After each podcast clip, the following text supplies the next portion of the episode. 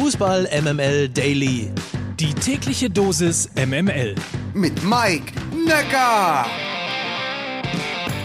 Morgen zusammen, heute ist Montag, der 8. November. Guten Morgen zu Fußball MML Daily. Das ist der täglich subjektiv ausgesuchte News-Service aus dem Hause Fußball MML. Und diese Folge hier wird präsentiert von Manscaped. Manscaped.com ist die Website. Infos und Codes gibt es am Ende der Sendung.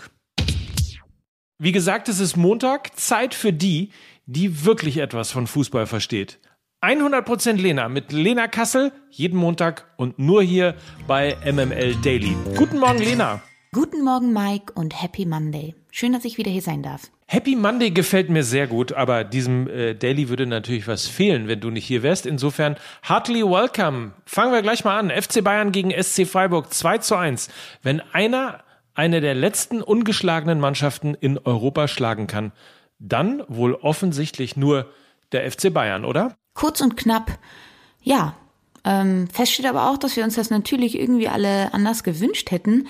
Nicht nur natürlich aufgrund der tabellarischen Situation, die jetzt natürlich schon wieder so aussieht, dass die Bayern vier Punkte Vorsprung haben, sondern auch, weil die Freiburger äh, befreit vom jeglichen Druck ein sehr gutes Spiel gemacht haben. Aggressiv im Pressing, mal tief, mal hoch und wenig abweichend von ihrer generellen Linie innerhalb dieser Saison. Und alleine das ist ja schon mal eine schöne Erkenntnis nach einem Bayern-Spiel.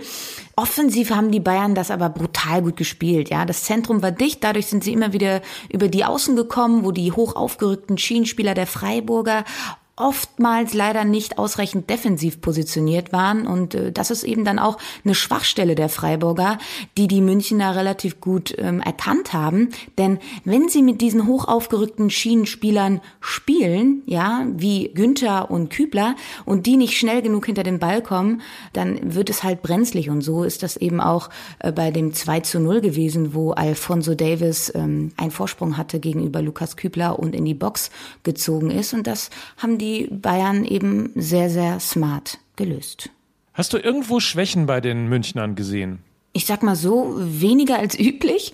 Die Achillesferse ist ja die Defensive der Münchner, gerade in diesen 1 gegen 1 Duellen auf letzter Linie.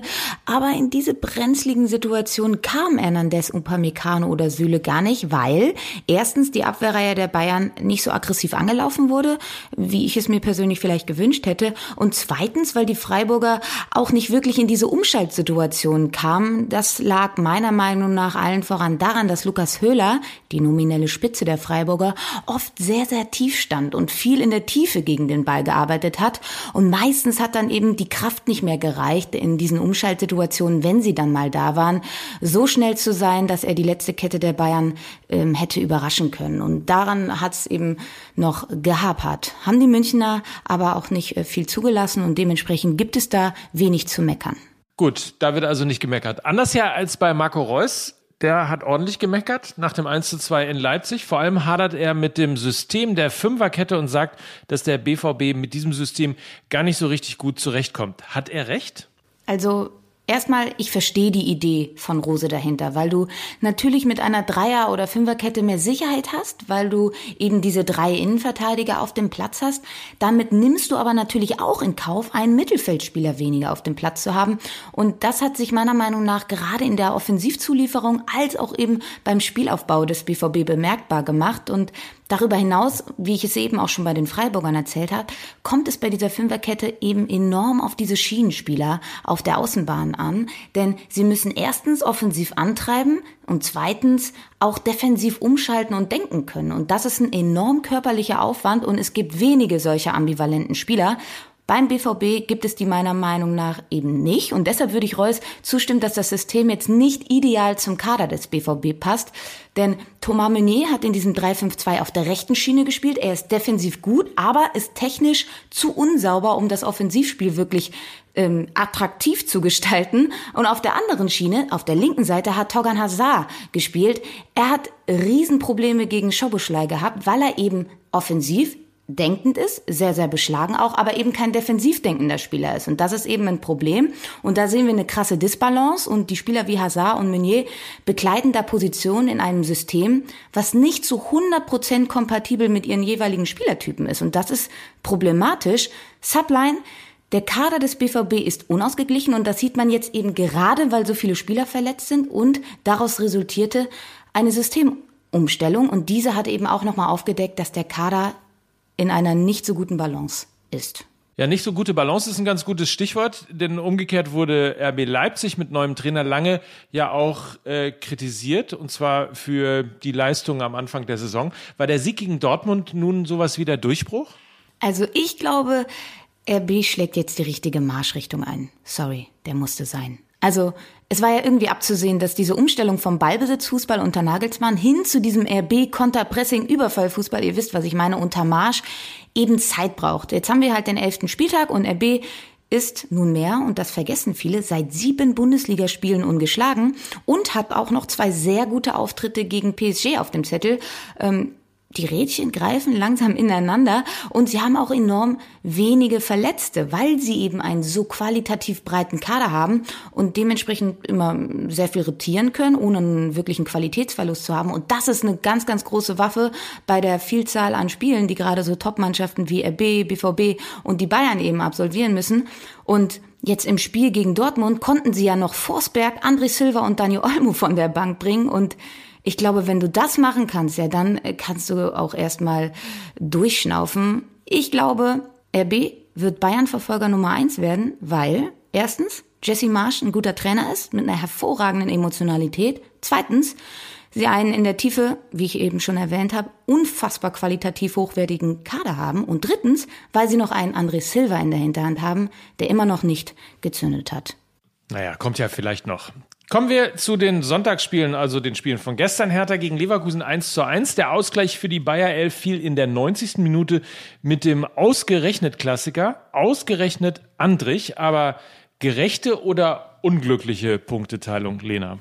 Eine aus härter Sicht sehr unglückliche Punkteteilung, würde ich sagen, weil erschreckend schlechte Leverkusener. Also Verletzungspech hin oder her. Es haben ja mit Würz, Schick, Alari und Arangis gleich vier Stammspieler gefehlt und damit irgendwie nahezu die komplette Offensivabteilung. Aber das darf und kann auf diesem Niveau absolut keine Ausrede sein. Und die Leverkusener sind jetzt seit vier Spielen sieglos und haben ja zu Beginn diesen wirklich fulminanten und attraktiven Umschaltfußball gespielt und auch davon gelebt. Und davon ist nicht mehr viel da. Und ähm, Jetzt zu Hertha. Paul Dardai hatte ja seinen, seine nominellen Stürmer Selke, Piontek und Belfodil alle äh, auf der Bank gelassen und hat sich dafür für Stevan Jovetic im 4-2-3-1 als einzige Spitze entschieden. Da würde ich sagen, gutes Händchen, denn kurz vor der Pause hat er ja sehenswert zum 1-0 getroffen. Ähm, dann kam es ja aber, wie es kommen musste. Äh, die Hertha hat aus einer tiefen Position heraus es nicht geschafft, diese Kontersituation gut zu Ende zu spielen und frühzeitig das 2-0 zu machen und damit wäre nichts mehr passiert.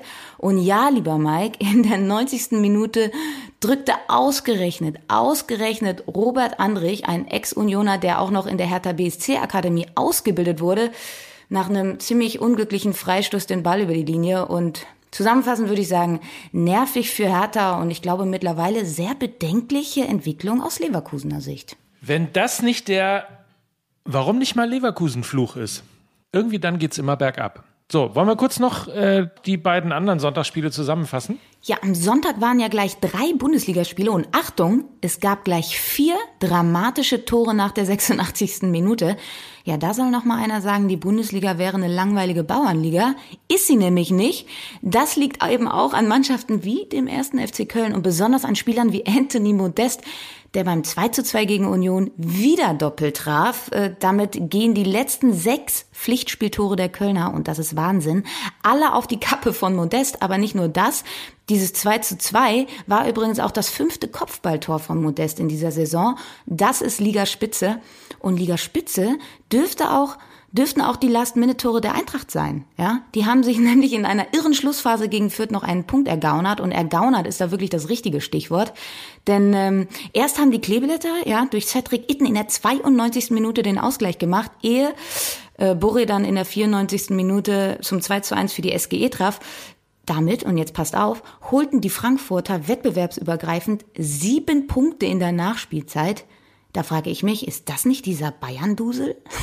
naja, wie auch immer. Das Spiel der Eintracht, muss ich sagen, ist unfassbar abhängig von Kostic. Das wissen wir, aber es wird immer auffälliger und eben auch gefährlicher, weil es wird immer ausrechenbarer für die Gegner und es fehlt sowas von der Plan B und ein Pendant auf der anderen Seite.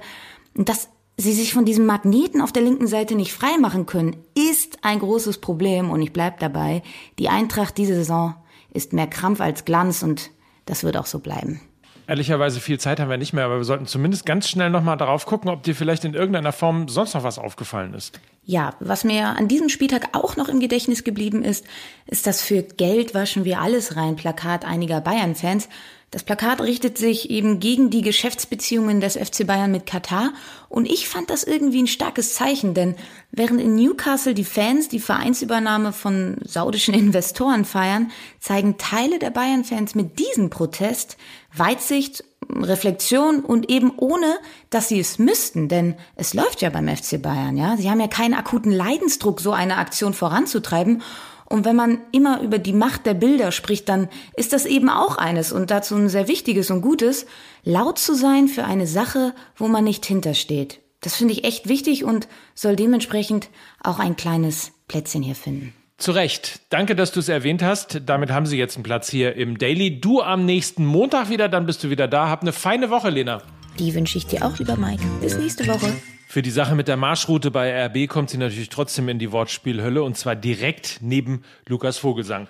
Jetzt haben wir null Zeit für das Karriereende von Robben, für das 2 zu 4 von Schalke gegen Darmstadt oder die Info, dass alle Karten für die Lesung von Lukas Vogelsang am Mittwoch in der Autostadt in Wolfsburg weg sind. Das Gute, wir nehmen gleich MML auf, da ist also dann nochmal genügend Zeit für das, was hier nicht ging. Volle Konzentration dann an dieser Stelle nochmal, was unseren Partner angeht. Eigentlich sollte es euer Partner sein und zwar für unfallfreie Intimrasur. Um es einfach mal so deutlich zu sagen, es geht um eure Kronjuwelen manscape.com. Das ist die Website für den Lawnmower 4.0 und alle möglichen Pflegeutensilien, alles das, was man äh, braucht, um auch unter der Gürtellinie immer noch eine gute Figur zu machen. Also, ihr kennt es, fortschrittliche Skin-Safe Technology. Es ist eine hochmoderne Keramikklinge. Das Ding ist wasserdicht, hat ein LED-Licht, alles für präzise Ergebnisse. Der Lawnmower 4.0 ist unter manscape.com, M-A-N-S-C-A-P-E-D.com zu kaufen und mit dem Code MML Daily erhaltet ihr 20% Rabatt und kostenlosen Versand. Ihr wisst ja, für die Mower und Shaker unter euch. MML gibt's gleich. Morgen gibt's eine neue Folge im Daily. Bis dann. Mike Nöcker für Fußball MML. Alter, wenn das nicht mal der längste Daily aller Zeiten war.